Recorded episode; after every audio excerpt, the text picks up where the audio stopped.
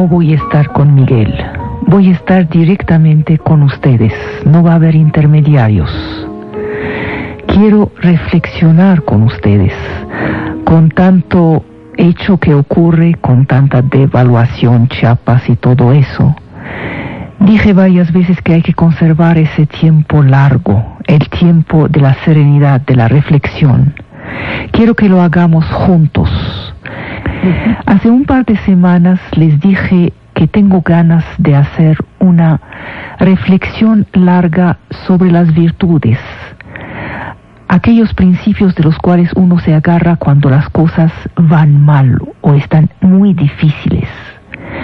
Y empezamos a hablar de prudencia juntos.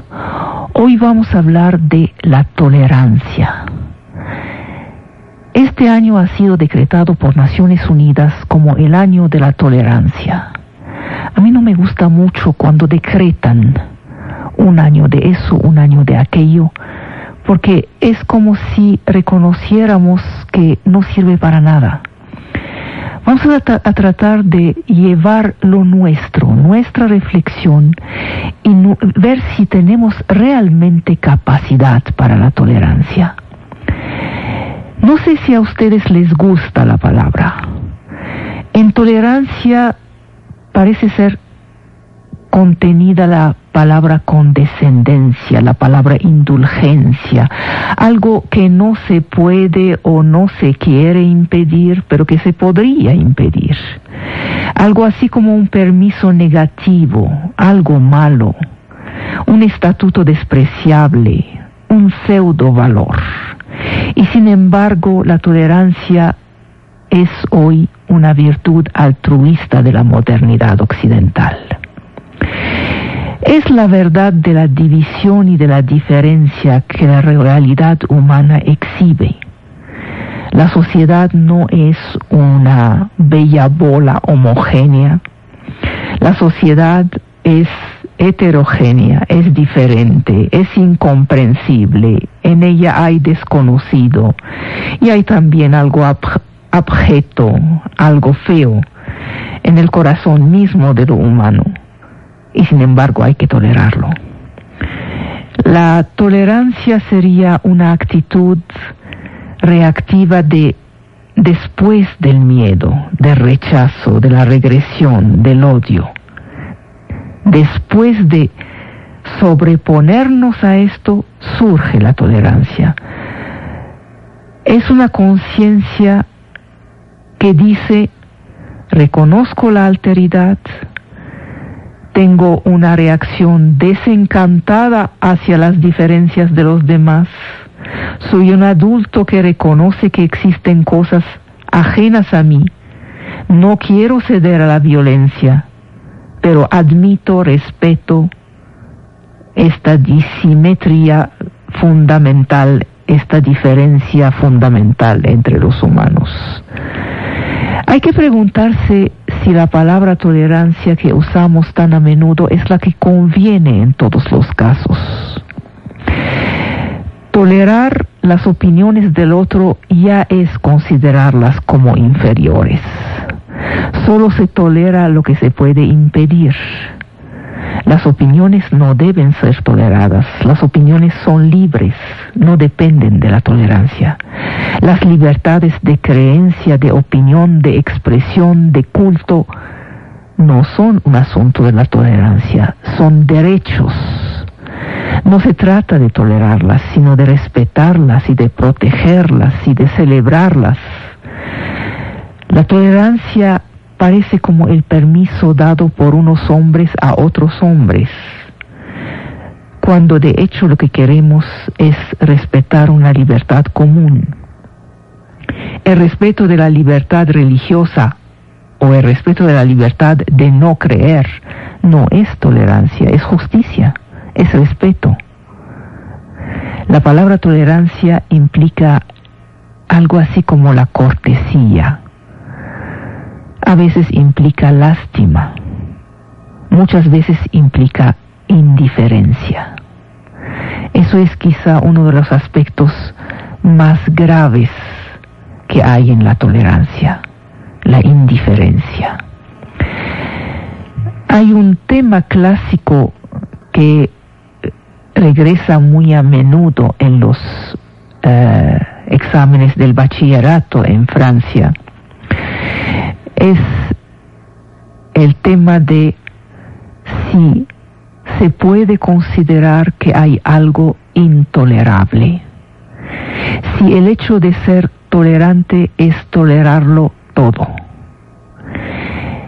Quiero que ustedes me digan cuál es su opinión. Yo tuve muchísimas discusiones con amigos y no amigos, porque de manera general, cuando se habla aquí de tolerancia, se habla justamente de tolerarlo todo. Y yo creo que la respuesta es no. El que tolera la violación, a la tortura, al asesinato, el que tolera lo peor, no es virtuoso.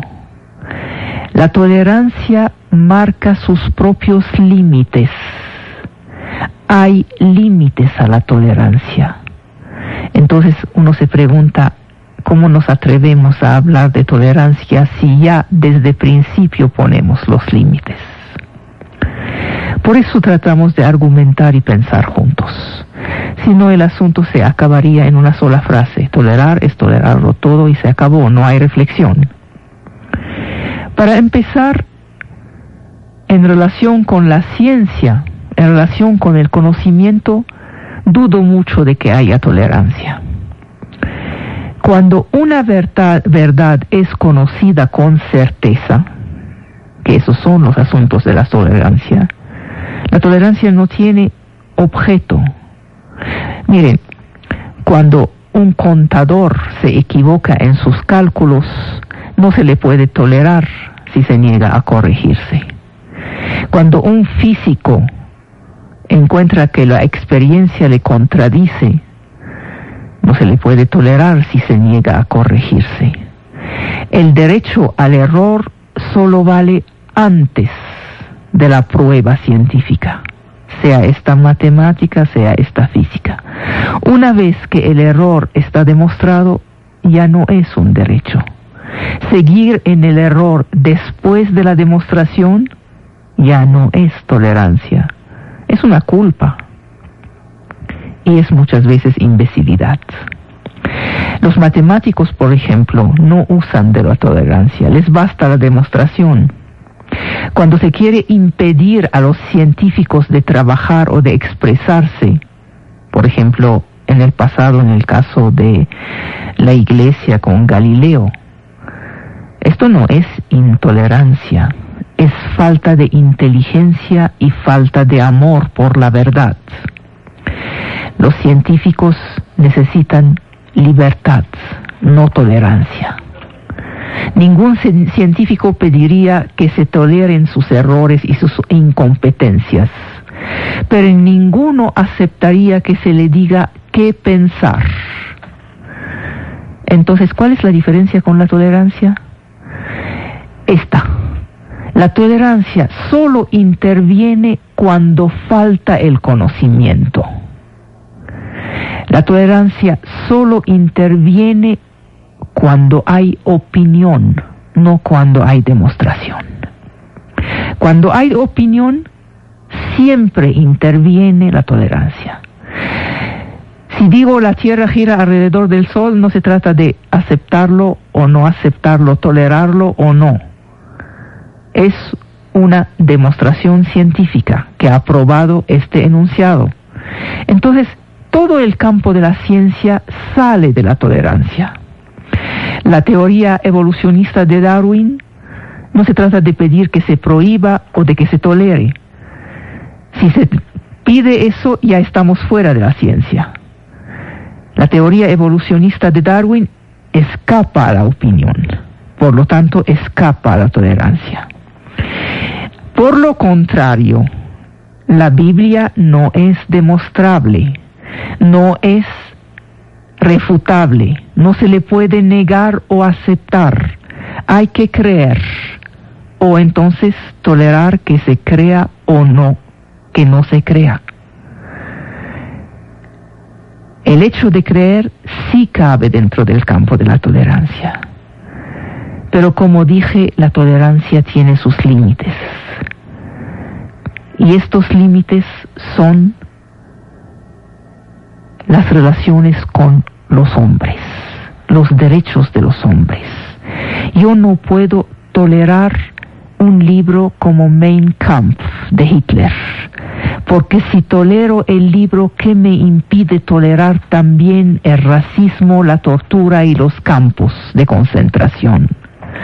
Una tolerancia universal sería condenable porque se olvidaría de las víctimas. Aceptar lo condenable es renunciar a la justicia y entonces entramos en contradicción con la idea misma de virtud. Cuando se trata de derechos humanos hay intolerables. Seguiré con esta reflexión después con ustedes. El ingeniero Hugo Luna me dice lo siguiente. La tolerancia es una actitud que debemos aprender en el nivel individual y en el nivel social, pero implica un esfuerzo intelectual muy grande. Tolerar no es hacerse cómplice, es compartir y ceder y tratar de enriquecer los diferentes puntos de vista en base a sus contradicciones es contraria a la ignorancia. La ignorancia engendra miedo y el miedo intolerancia. Si hay límites, sí hay límites para la tolerancia. E, es formidable, es exactamente lo que estaba diciendo. No hay tolerancia cuando no se tiene nada que perder. Tiene razón el ingeniero Luna. Se trata de ceder. Tenemos todos bastante fuerza para aguantar el sufrimiento ajeno. Esto no es tolerancia, esto solo es cobardía. Tolerar el sufrimiento ajeno, la injusticia, cuando no es uno la víctima, es egoísmo e indiferencia. Es generalmente lo que se toma en muchas sociedades como asunto de tolerancia. Tolerar a Hitler es ser su cómplice, es hacer algo así como de la colaboración. Mucho más me, me importa el furor que esta pasividad frente al horror, esta aceptación de lo peor. Una tolerancia universal sería atroz, es condenable. Quiero decir que llevada a sus límites, la tolerancia acabaría por negarse a sí misma, porque dejaría las manos libres a los que quieren suprimirla la tolerancia solo vale dentro de ciertos límites. Y esta es la gran paradoja de la tolerancia. ¿Acaso hay que ser tolerante con los intolerantes? Si es así, los tolerantes estarían aniquilados. Miren, el amor y la generosidad no tienen límites. Su finitud está en nosotros. Sus límites somos nosotros. Pero la tolerancia es, es, esencialmente limitada. Una tolerancia infinita sería el fin de la tolerancia. ¿Por qué? Porque aquí hay peligros. ¿Cómo tolerar los que no respetan la tolerancia? Aquí sí hay algo muy claro.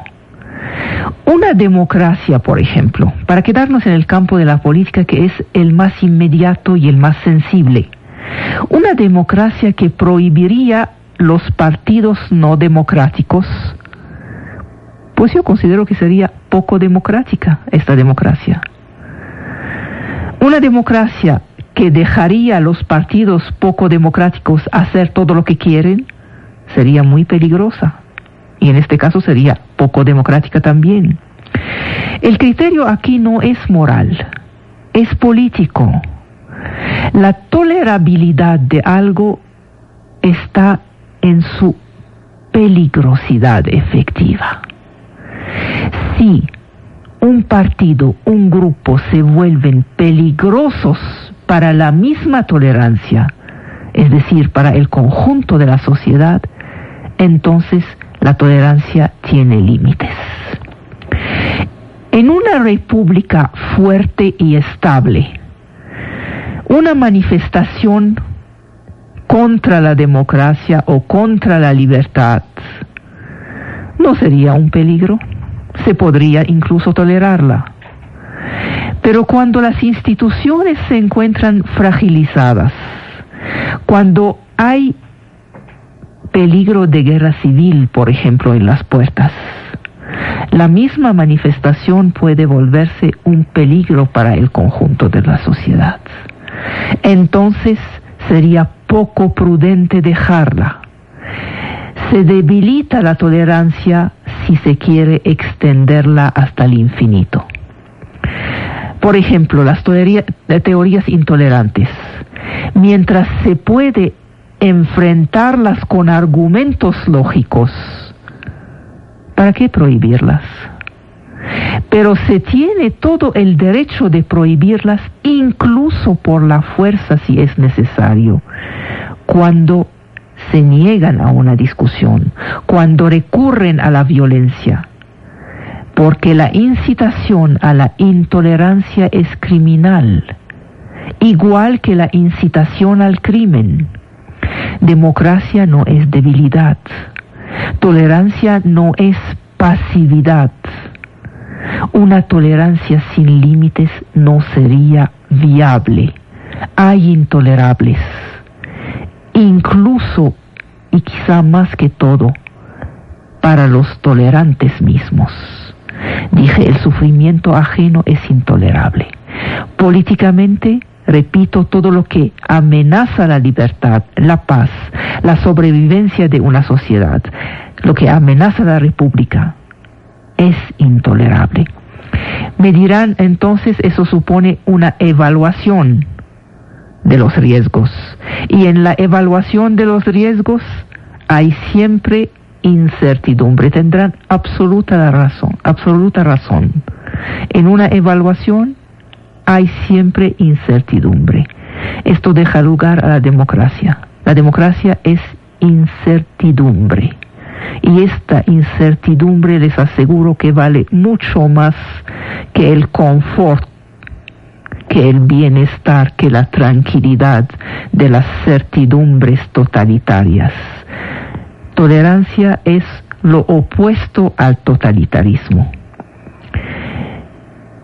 Y el totalitarismo sería aquello que funciona con su verdad, que quiere imponer la verdad. Todo totalitarismo es intolerante porque su verdad no se discute. Es una tiranía de lo supuesto verdadero. Es pretender imponer un punto de vista en el nombre de la verdad propia. Y entonces llegamos a la intolerancia por obligación. Durante muchísimo, muchísimo tiempo, siglos, la cuestión de la tolerancia ha sido religiosa. Hoy tiende a ocupar la totalidad de la vida social. En el siglo XX se vuelve mucho más política que religiosa. Cuando hay intolerancia en la oposición, esta intolerancia se transforma en terrorismo. Cuando hay intolerancia en el poder, esta intolerancia se transforma en totalitarismo. Esta es la historia tan larga y tan triste de todos los fanatismos. Renacen con cada derrota y con cada verdad redescubierta. Leí una vez decir una cosa muy, muy bella. Decía el fanatismo es este temible amor por la verdad. No es que hay que dejar de amar la verdad, sino que hay que poner límites a la verdad propia y a su aplicación y su imposición a los demás. Me llegó una llamada muy, muy interesante del señor Vázquez. Dice, Einstein propuso la teoría de los campos unificados, sin embargo, antes de morir dijo, me equivoqué. Dije, dice, no hay verdades absolutas en la ciencia. Las grandes verdades de hoy son las grandes mentiras de mañana. Y Karl Popper está absolutamente de acuerdo con usted, señor Vázquez, y yo también. La superioridad de la ciencia es que se puede negar a ella misma y probar que lo que fue su razón ya no lo es. Mientras que cuando hay fe, no hay discusión. La fe en una cosa no tiene ninguna posibilidad de negociación con su propia verdad. Tiene razón. Donde no hay que ir hasta el fin de esta reflexión, y creo que se puede ir hasta el fin de esta reflexión, es decidir que todo es relativo. Todo no es relativo. La ciencia sí merece demostración.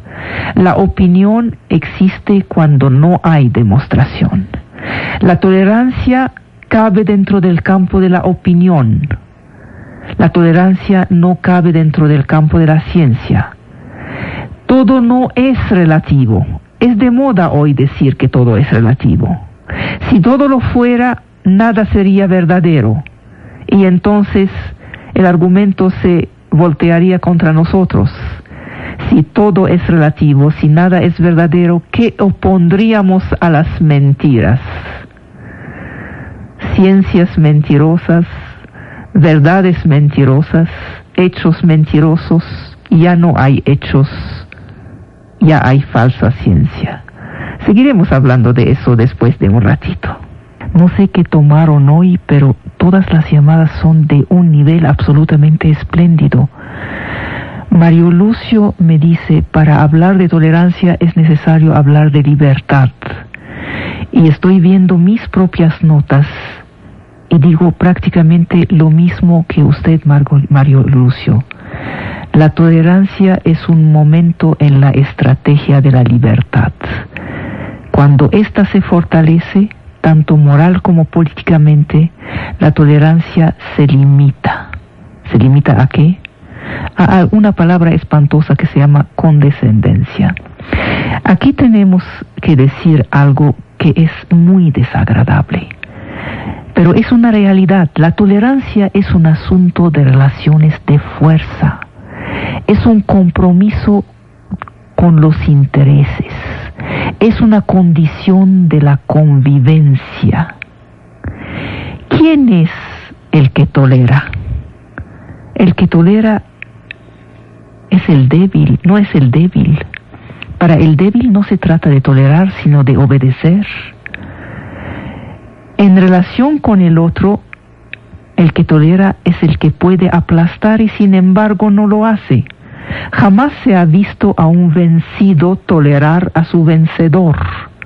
Solo el amo puede admitir la existencia de aquel que ya no lo amenaza en el ejercicio de su dominación. Durante muchos siglos, aquellos que fueron los siglos de luz, los siglos de oro de las grandes civilizaciones imperiales.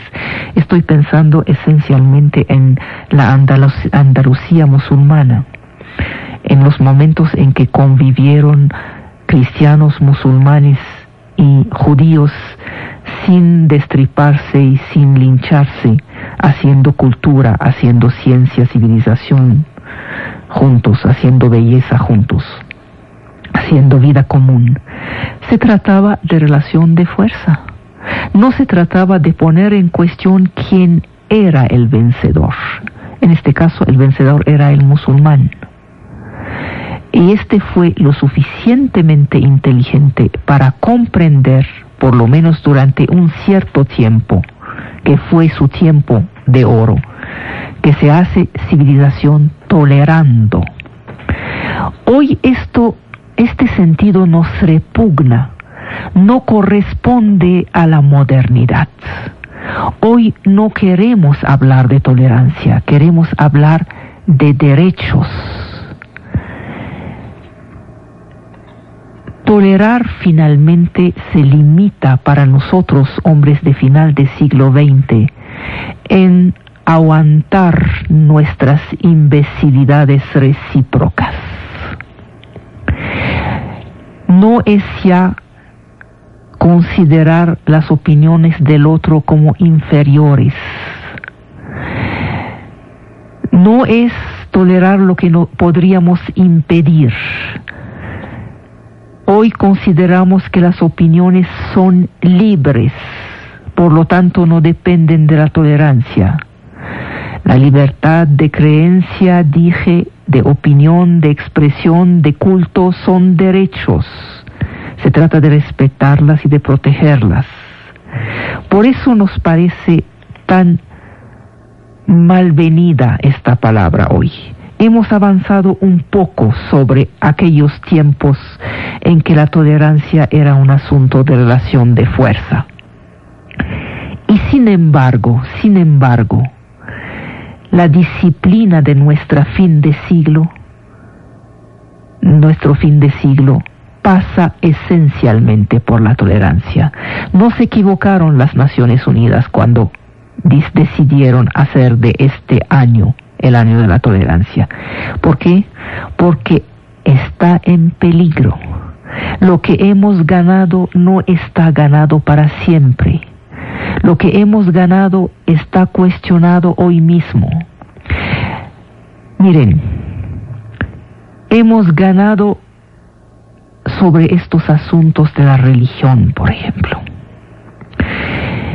Hemos ganado, por ejemplo, este asunto que nos llevó a la laicidad. La laicidad ha sido la institucionalización del respeto del otro.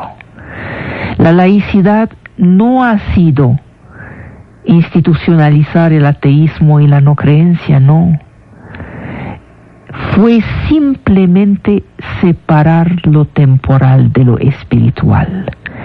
Sacar, por ejemplo, esta institución, la iglesia, del poder para plantear en el poder los asuntos de este mundo y encargar al poder de proteger la libertad de pensamiento. Miren, el catolicismo, por ejemplo, el islam, pueden estar seguros de su verdad. Si son intelectualmente honestos, si aman más la verdad que la certidumbre, deben reconocer que son incapaces de convencer a un protestante, a un ateo, a un otro musulmán. Aun si están convencidos de tener la razón, deben admitir que no pueden probar su razón. Sus adversarios son tan convencidos como ellos y como ellos incapaces de convencer. Aquí sí cabe esencialmente la tolerancia. Aquí es donde la tolerancia está en peligro. ¿Por qué cabe la tolerancia? Porque no hemos cambiado como hombres. La tolerancia se basa sobre nuestra debilidad, es decir, sobre nuestra incapacidad de acceder a lo absoluto. Y esto es válido para todos los que pretenden tener la verdad. La humanidad es una bola de debilidades y de errores. Aceptémoslo y perdonémonos mutuamente nuestras imbecilidades. Esta es la primera ley de la convivencia. La tolerancia es humilde. Amar la verdad es también aceptar la duda. Debemos tolerarnos porque somos débiles todos, inconsecuentes, sujetos al error. Humildad y misericordia van juntas y llevan a la tolerancia. Y la intolerancia, como dicen muy bien los amigos que me hablan hoy, la intolerancia y la idiotez también van juntos. No se puede forzar un individuo a pensar otra cosa que lo que piensa.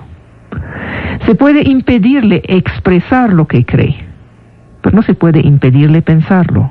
O entonces hay que suprimir el pensamiento mismo no hay inteligencia sin libertad de juicio.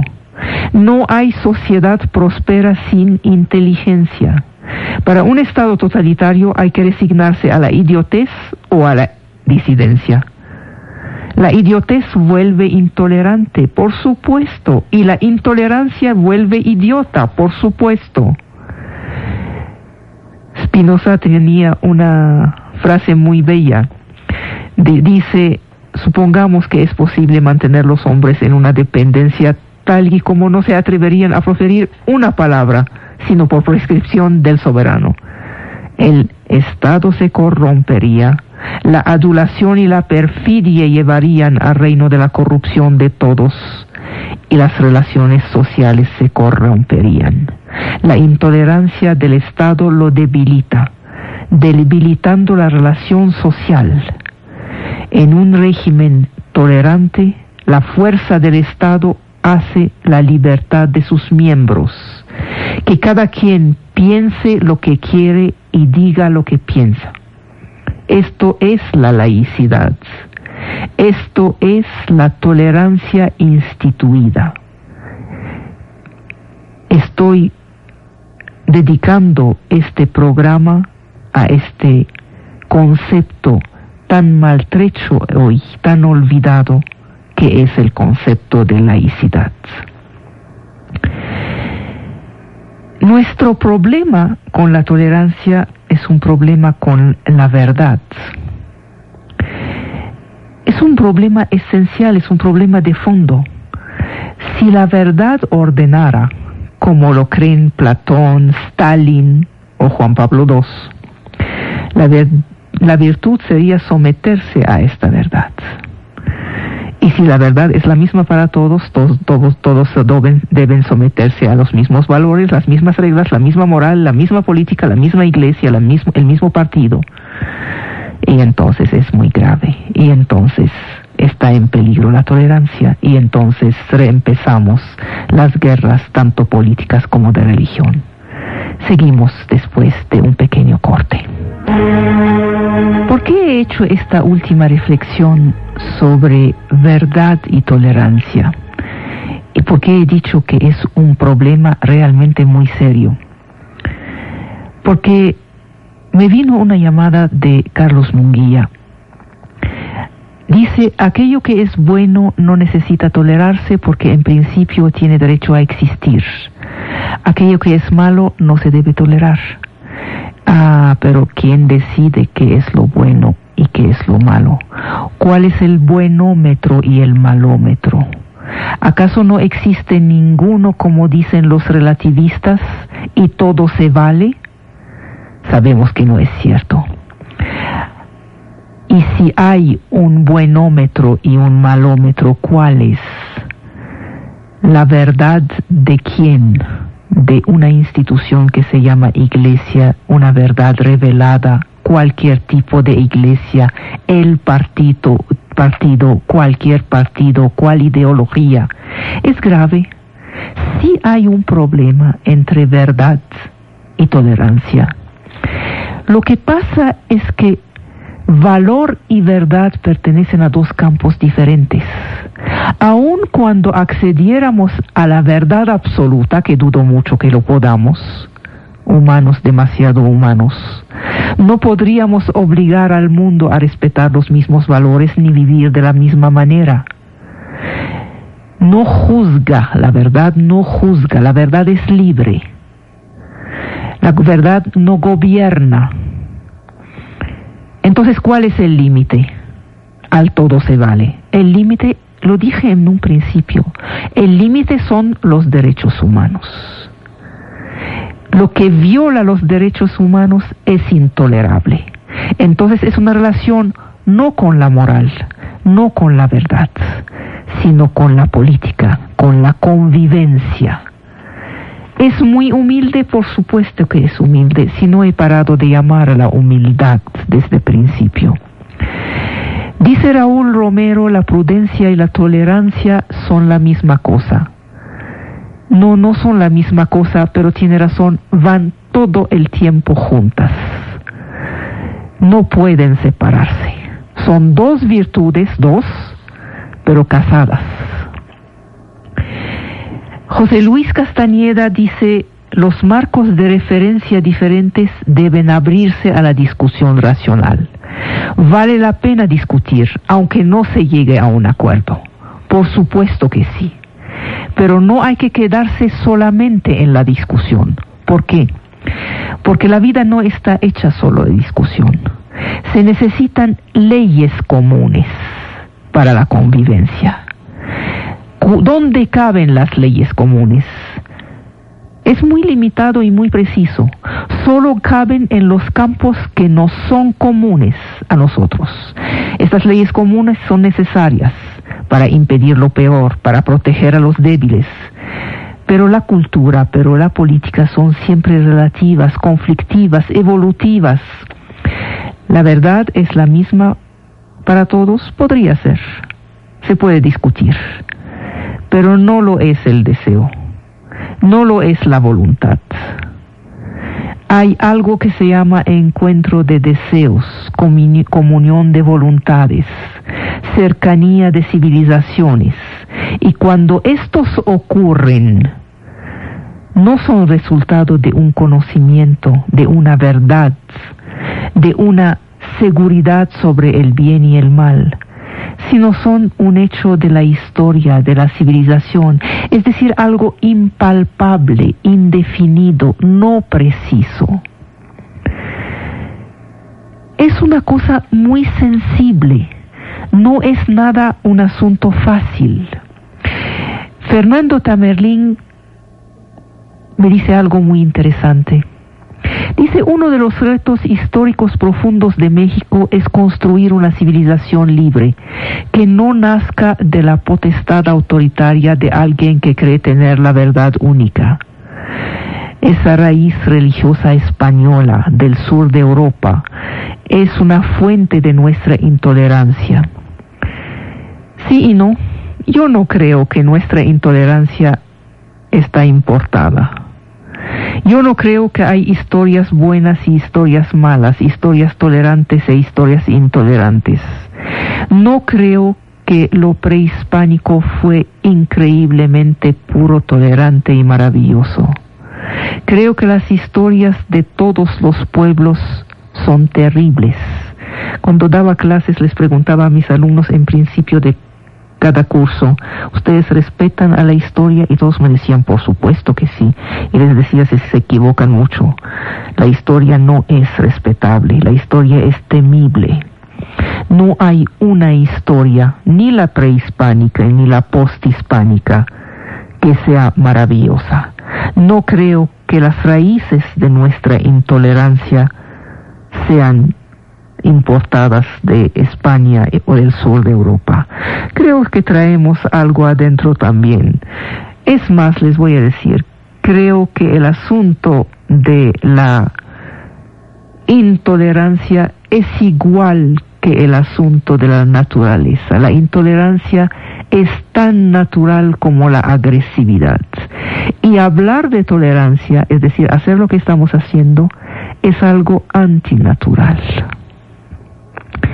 es algo que se reclama de la civilización, no de la naturaleza.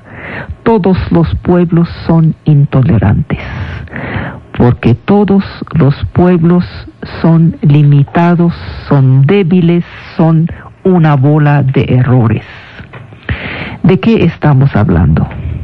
Estamos hablando de nuestro nivel Tolerar se ha impuesto en la lengua común para designar la virtud que se opone al fanatismo, al sectarismo, al autoritarismo.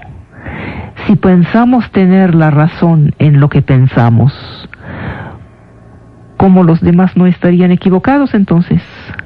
¿Cómo la verdad podría aceptar, si no por tolerancia, la existencia y la continuación de los demás que consideramos que están en error.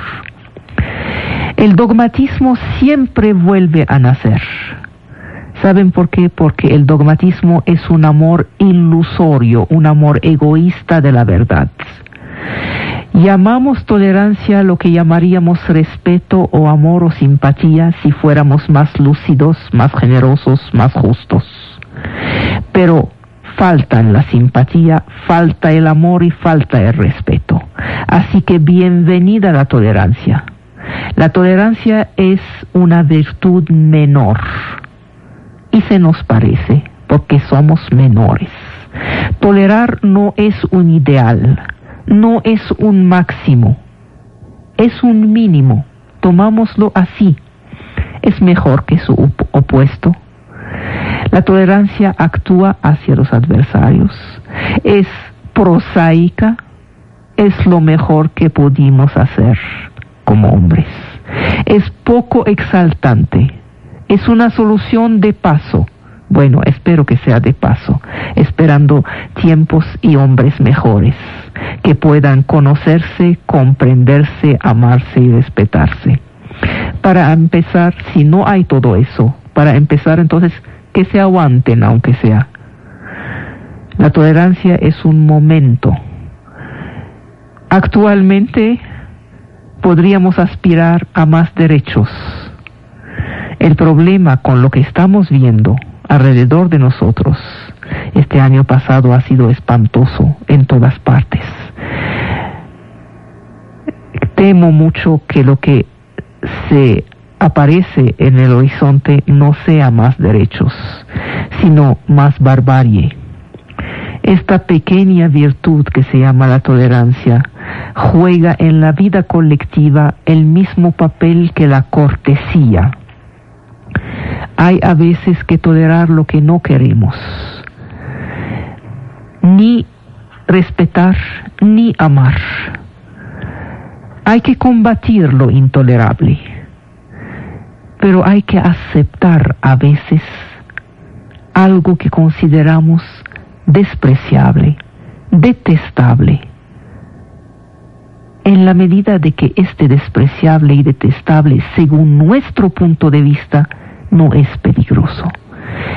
Esta pequeña virtud nos conviene, está a nuestra medida, es necesaria.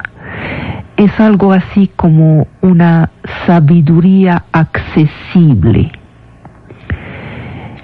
¿Saben de dónde viene esta palabra? Viene de una raíz indoeuropea, tol, tel, tla. De ahí derivan toyere, y tolerare. Toyere significa cargar, aguantar, a veces combatir. Hay una idea de guerra y de esfuerzo para sacarse de los dogmas y de las ortodoxias y de la homogeneidad que define la identidad de cada quien, a fin de que de abrirse al encuentro con el otro, el otro que es diferente. Gracias a ustedes amigos y diferentes.